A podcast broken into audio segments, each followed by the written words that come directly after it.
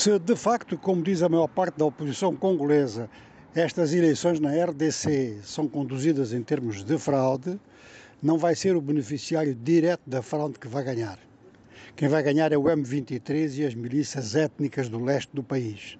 Vai ganhar provavelmente o Ruanda também, que vai dizer que o atual governo congolês, ou o governo congolês que saia destas eleições, estamos a dizer atual porque em princípio parece que é Tshisekedi que estaria a beneficiar da evolução desta situação, mas o governo do Ruanda está louco para que isso aconteça, ou seja, para que se prove que haja uma fraude, para dizer que não há governo legítimo para negociar em relação à situação no leste do país, que é uma situação que se estende para dentro de todos os grandes lagos e arredores, vai até ao Uganda.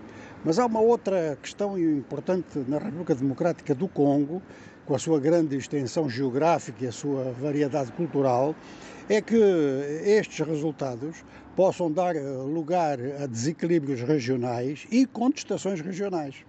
Uma delas pode ser eh, na província do Katanga, a cidade de Lubumbashi, segundo informações que estão a ser divulgadas hoje, a cidade de Lubumbashi, que é a capital do Katanga, está simplesmente sob ocupação militar. A presença de militares na rua é algo assim de inquietar a própria população. Ora, o ex-governador do Katanga é Moise Katumbi e nos resultados parciais aparece em segundo lugar.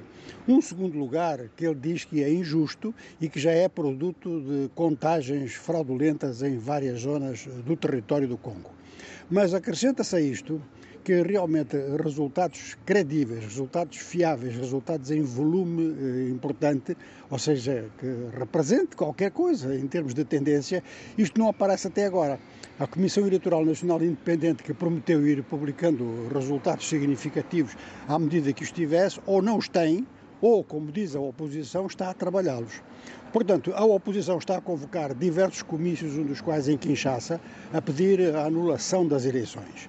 Este, este, este, apelo geral é assinado pelos principais candidatos da oposição. Até aqui, Moise Katumbi não se tinha, não, não tinha marcado posição em termos de coletivo de oposição, achava que ainda tinha chance de ganhar as eleições, agora muito provavelmente já vai achar o contrário, já se vai juntar aos outros, ou seja, a Fayulu, a Mukwege e a outros mais quatro ou cinco candidatos que também acham que estas eleições já estão mal paradas. Bom, do lado do governo disse exatamente o contrário. Primeiro, a presença de tropas em Lubumbashi é para acalmar a população e para evitar que hajam reivindicações regionais ou protestos na base precisamente do apoio que Catumbi possa ter. Em segundo lugar, a contagem está a ser dificultada por questões de transmissão, porque, por questões de ordem técnica, que aliás atrasaram também o começo da votação.